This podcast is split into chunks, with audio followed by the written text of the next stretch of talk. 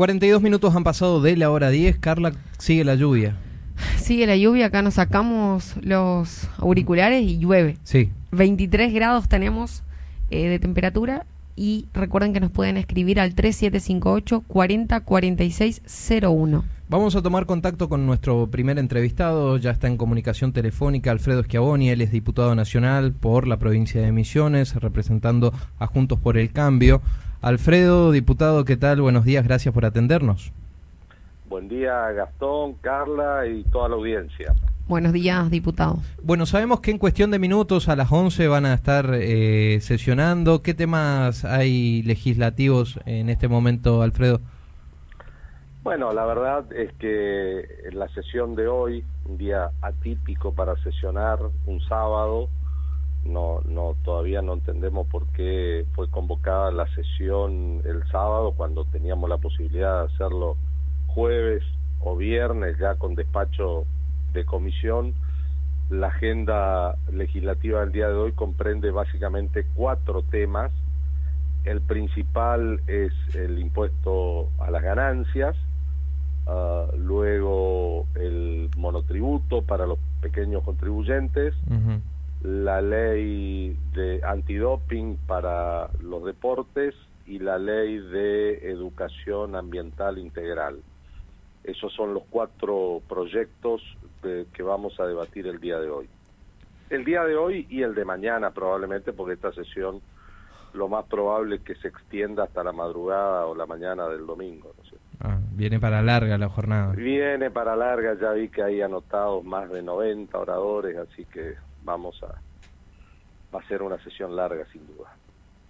Bien, bueno, diputado, lo traigo un poquito al tema político en la provincia de Misiones y las últimas novedades tienen que ver con la conformación de este frente, tanto opositor a nivel provincial como lo plantean y opositor a nivel nacional, frente que va a conformar tres espacios, la UCR, el PRO y Activar. Sí, efectivamente hemos constituido el frente a nivel provincial, que es el correlato de lo que ocurre a nivel nacional, ¿no es cierto?, con el espacio de Juntos por el Cambio. Y en nuestra provincia nosotros entendemos que somos el único espacio no kirchnerista que se va a presentar en las próximas elecciones provinciales y nacionales también, por supuesto, pero para las del 6 de junio, el único espacio que no tiene terminal en el kirchnerismo en la provincia de Misiones es Juntos por el Cambio. Todos los otros frentes ah, que participan eh, tienen terminal en el kirchnerismo a nivel nacional. Por supuesto, el oficialismo, la renovación, todos sabemos que vive prácticamente de luna de miel con, con el kirchnerismo, el, el espacio que constituyeron el Frente de Todos y el PAI también son prácticamente la representación oficial del kirchnerismo en la provincia, así que nosotros entendemos que, eh, salvo honrosas excepciones como el Partido Demócrata, el resto de los espacios políticos adhieren en términos generales al kirchnerismo a nivel nacional. Así que es un importante desafío participar de estas elecciones provinciales, que también no, no entendemos el doble discurso de la renovación, que por un lado eh, extrema las medidas sanitarias, ahora con motivo de Semana Santa, para los, tanto para los que ingresan a la provincia como para aquellos misioneros que van a ir a turistear a otro lado y, vuelvan a ingresar a misiones. Hay protocolos, hay un montón de recaudos, todos conocemos cómo está la situación sanitaria de Brasil, de los estados limítrofes de Brasil con nuestra provincia, cómo está la situación sanitaria de Paraguay, pero aún así, y en ese contexto, el gobierno de la renovación decide, por una cuestión netamente de oportunismo político, anticipar las elecciones en nuestra provincia para el 6 de junio. La verdad, no se entiende muy bien esta incongruencia, si bien es cierto, nosotros no desconocemos la potestad que tienen las provincias de fijar su propio calendario electoral, todo lo contrario, somos reafirmamos el federalismo en ese sentido, pero nos parece que en esta oportunidad, en pleno otoño y con las condiciones generales que antes mencioné, es una irresponsabilidad por parte del gobierno de la renovación llevar adelante estos comicios de manera anticipada respecto del calendario electoral nacional. Bueno, justo eso hoy estábamos debatiendo, ¿no? Con Carla. Sí, justamente era preguntarle qué consideraba usted o cuál era su posición a que nosotros los misioneros, por ejemplo, vayamos tres veces a votar. Y sí, la verdad es que tiene, reitero, no niego para nada la potestad de la decisión. Eso es perfectamente legal, no, no confundamos las cosas. Claro, claro, claro.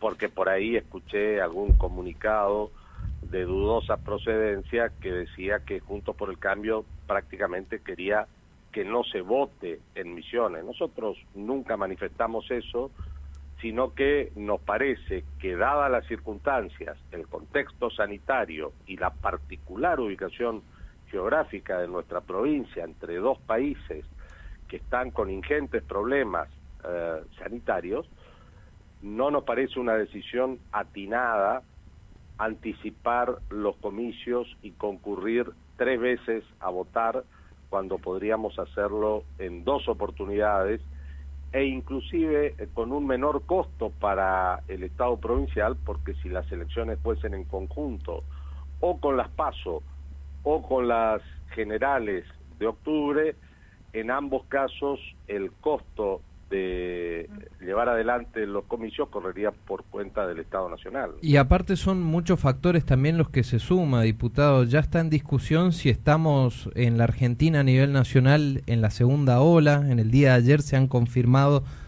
casi 13.000 casos a nivel nacional. Nosotros en promedio, los misioneros, todos los días estamos entre 130 135 casos confirmados, 18 fallecidos solamente eh, en estos seis días que, que han pasado. La verdad que son números muy preocupantes y yo no creo que con una urna impermeable se garantice la salud de los misioneros.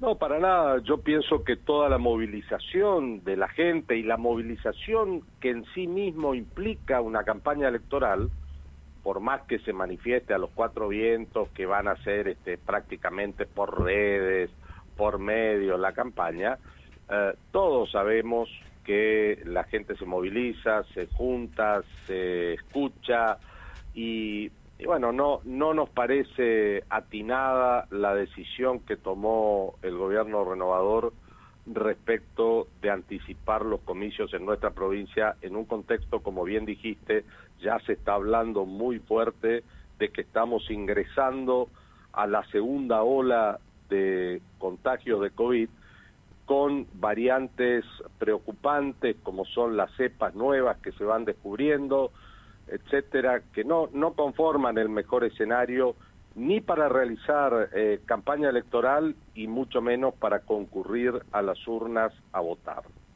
Bien, eh, sí, las cepas también que se están detectando es otro de los puntos la verdad que preocupantes y alarmantes. Ahora también me gustaría preguntarle, Alfredo, por eh, el tema de las listas. ¿Han quedado conformadas dentro del frente? ¿Cómo se van a repartir y distribuir los espacios? ¿Quién va a encabezar la lista provincial? ¿Qué espacio encabeza la lista provincial? Seguro nombres todavía no están discutiendo.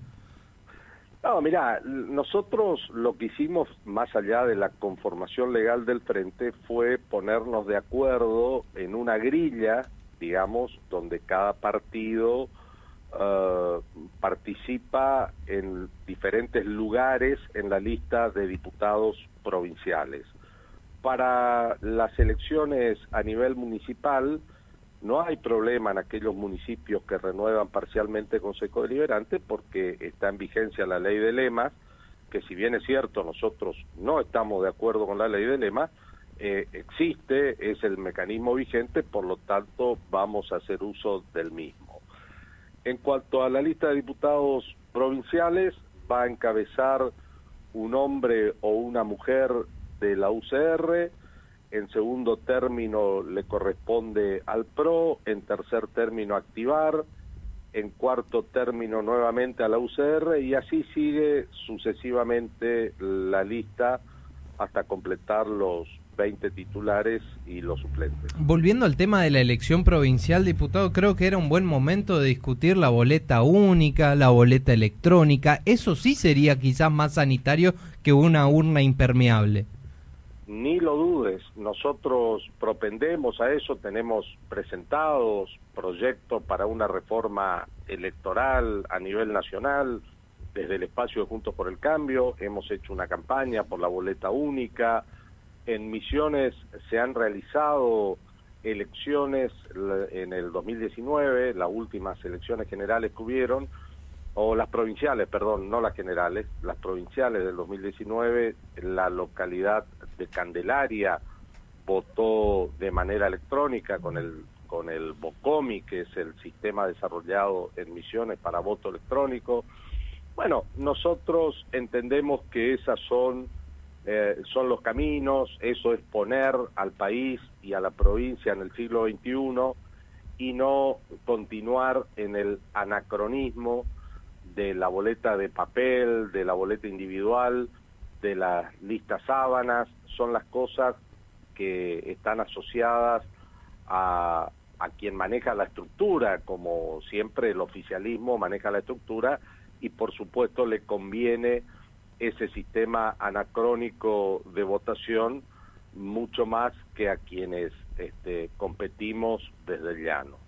Bien, y ahora Alfredo, ya para finalizar, te, te quisiera preguntar sobre tu mirada de este gobierno nacional en esta última semana hay muchas novedades. Una tiene que ver, seguro la más preocupante, con esta segunda ola que ya aparentemente está en la Argentina y las pocas dosis de vacunas que llegan. También, también se suman distintas cuestiones políticas internacionales, como por ejemplo saber que los argentinos ya nos retiramos del grupo de Lima, este, este segmento, este bloque que repudia los atropellos y la dictadura que se está viviendo en Venezuela, por ejemplo. La verdad que en materia de políticas exterior está bastante flojo este gobierno nacional, ¿eh? Bueno, yo diría que está bastante flojo en todas las materias porque básicamente no tiene un rumbo muy definido porque ni siquiera sabemos efectivamente quién toma las decisiones, quién gobierna. El presidente ya nos tiene acostumbrados a decir una cosa un día, desdecirse al otro día o peor aún, ser desautorizado por la vicepresidente en, momentos en que el presidente y el ministro de Economía, Martín Guzmán, están eh, negociando con el fondo el, pago de la deuda externa, eh, la vicepresidente hace declaraciones públicas en un acto diciendo que directamente no vamos a pagar al fondo. Entonces, esto por supuesto que aumenta el riesgo país. Lo que mencionaste del el retiro del Grupo de Lima no hace más que confirmar que el gobierno de los Fernández elige como socios a Maduro, a Cuba, a, socios que no nos llevan a ninguna parte, digamos, que no representan eh, ni, ni algo muy importante desde el punto de vista del intercambio comercial, como un pésimo posicionamiento en el mundo para poder intercambiar con países desarrollados, con países democráticos que están en, en la senda de la transparencia.